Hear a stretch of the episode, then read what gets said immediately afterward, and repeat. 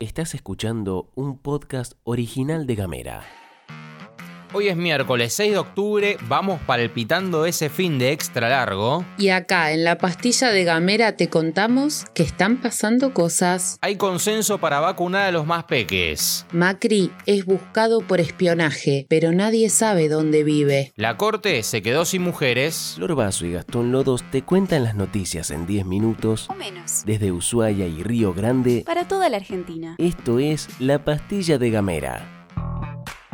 Arrancamos con dos que nos llegan desde los municipios de Río Grande y Ushuaia. Por un lado, por comunicación oficial, el intendente de la ciudad industrial, Martín Pérez, anunció que se pondrá en marcha el Centro Municipal de Campamento. Según difundieron, el centro de campamentos está ubicado en la zona de la antena y se proyecta que se hagan actividades recreativas y deportivas de delegaciones de chicos y chicas en el marco de las colonias de verano como de las demás propuestas municipales. Es un predio de 5 hectáreas con varias instalaciones. Mientras tanto, desde Ushuaia pusieron el ojo en la ciudad de Buenos Aires porque se conoció que el intendente Walter Woto y la diputada y candidata a renovar su banca, Carolina Jutrovic, se juntaron con el ministro del Interior, Guado de Pedro. En la reunión, Buoto entró de lleno en la discusión provincial, afirmando que trabajan en los consensos para que la prórroga del subrégimen genere una mayor competitividad, mayor reinversión de los empresarios y que favorezca al conjunto de los trabajadores y a la cadena de valor. Pasamos a una de la economía porque desde la AREF anunciaron que se lanza un nuevo plan de pagos con facilidades para las pymes fueguinas, con pago especial para deudas vencidas hasta el 30 de septiembre de 2021. Concretamente, el plan contempla deudas en el impuesto sobre los ingresos brutos y sus adicionales. Podrá extenderse hasta 48 cuotas con una tasa de interés de financiación del 2% mensual y un periodo de gracia de dos meses para el pago de la primera cuota. Y ahora viene un separador. Tenemos economía Literatura, y género. Tenemos música, identidad identidad. y humor. Cuando quieras, donde quieras. Donde quieras. Encontra nuestros podcasts En gamera.com.ar. Y antes de seguir con esta pastilla informativa que tanto nos gusta hacer, te contamos que esta semana estamos de sorteo. Y gracias a la gente de arroba lele-streetwear en Instagram, busca arroba lele-streetwear, vas a ver que tienen cosas recopadas. Vamos a regalar un orden de compra de mil pesos. Vamos a regalar entonces, gracias a ellos y a ellas, gracias a Lele, un orden de compra de mil pesos. ¿Pero qué es Lele? Bueno, te lo va a contar Florencia Basso. Lele es un showroom de indumentaria femenina y unisex con amplitud de talles. Todo dicho entonces, y si querés participar por un orden de compra de mil pesos de Lele-Streetwear, que tiene ropa copadísima, tenés que escribir una palabra clave en las redes sociales de Gamera. Las redes sociales de Gamera, como ya sabes, son arroba Gamera TDF, Facebook, Twitter e Instagram, o podés escribir en el 2901 502990. La idea es que escribas una palabra random que te vamos a decir a continuación, y así nos divertimos un ratito entre toda la comunidad, y de paso por ahí pegás un mimito. Y la palabra también te la va a decir mi compañera. Musculosa. Así que ya sabes, escribí musculosa en arroba gamera TDF y pegá mi mito de lele-streetwear.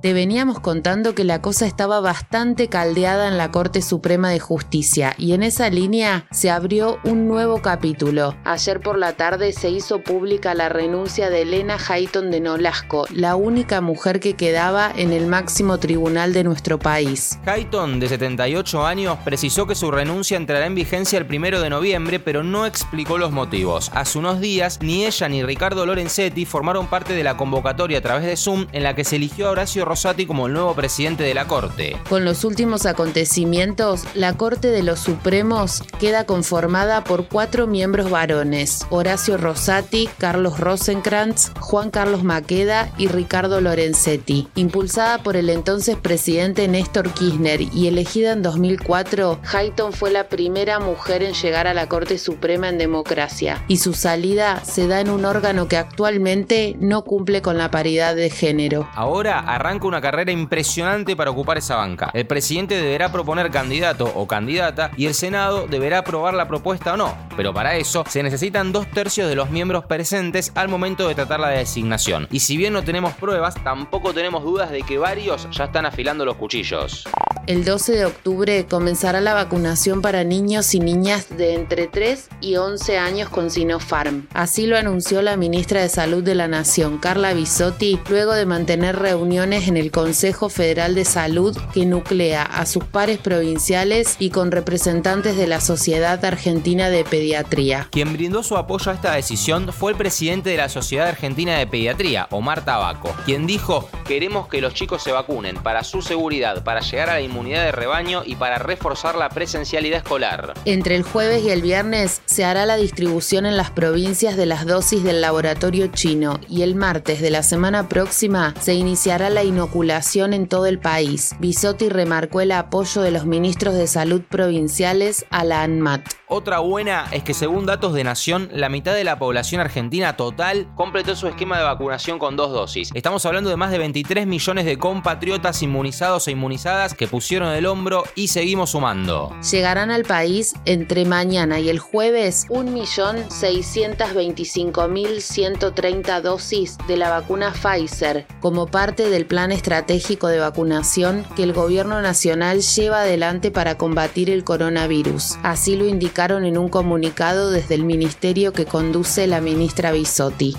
La semana pasada conocimos la noticia de que el juez subrogante de Dolores, Martín Baba, citó indagatoria a Mauricio Macri para mañana por presunto espionaje a los familiares de Lara San Juan y le dictó la prohibición de salir del país. Según se supo, el expresidente está imputado por haber ordenado y posibilitado la realización de tareas de inteligencia ilegal sistemáticas sobre los familiares de la tripulación del submarino desaparecido el 15 de noviembre de 2017. Al momento de conocerse la citación indagatoria, Macri recibió la noticia en Miami, donde se encontraba presentando su libro Primer Tiempo. Y según trascendió en las últimas horas, el juzgado constató que el expresidente no vive en el domicilio que figura en la Cámara Nacional Electoral. En base a esto, el juez emitió una comunicación dirigida a la Policía Federal Argentina y a la Dirección Nacional de Migraciones para que se informe cuál es el domicilio actualizado. Desde el entorno de Macri afirmaron que se presentará ante la justicia aunque aún el expresidente no emitió palabra.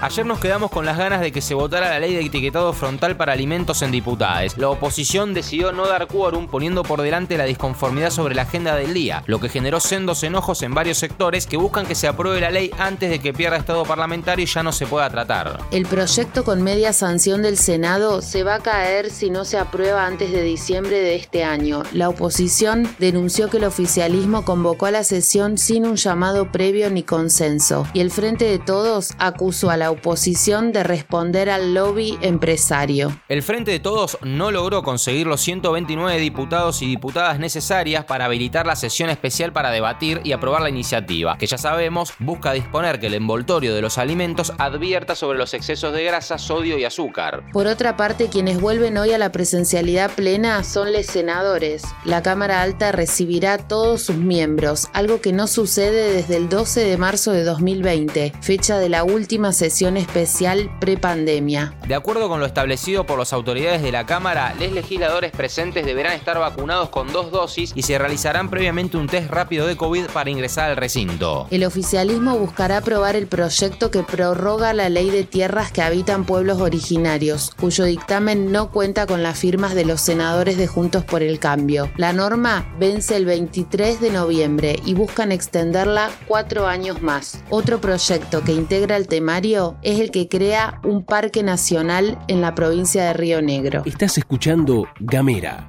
Hablamos distinto. Llegamos al final de la pastilla, pero antes de irnos te contamos que este podcast fue editado por Candela Díaz, quien se sumó recientemente a la familia de Gamera y estamos muy contentos con ella en el equipo. Ahora sí, nos despedimos, que tengas un excelente miércoles, que tenga todo eso que a vos te gusta y un poco más. Algunas sorpresas también, porque no, pero de las lindas. Nosotros nos reencontramos mañana. Esto es todo, amigues.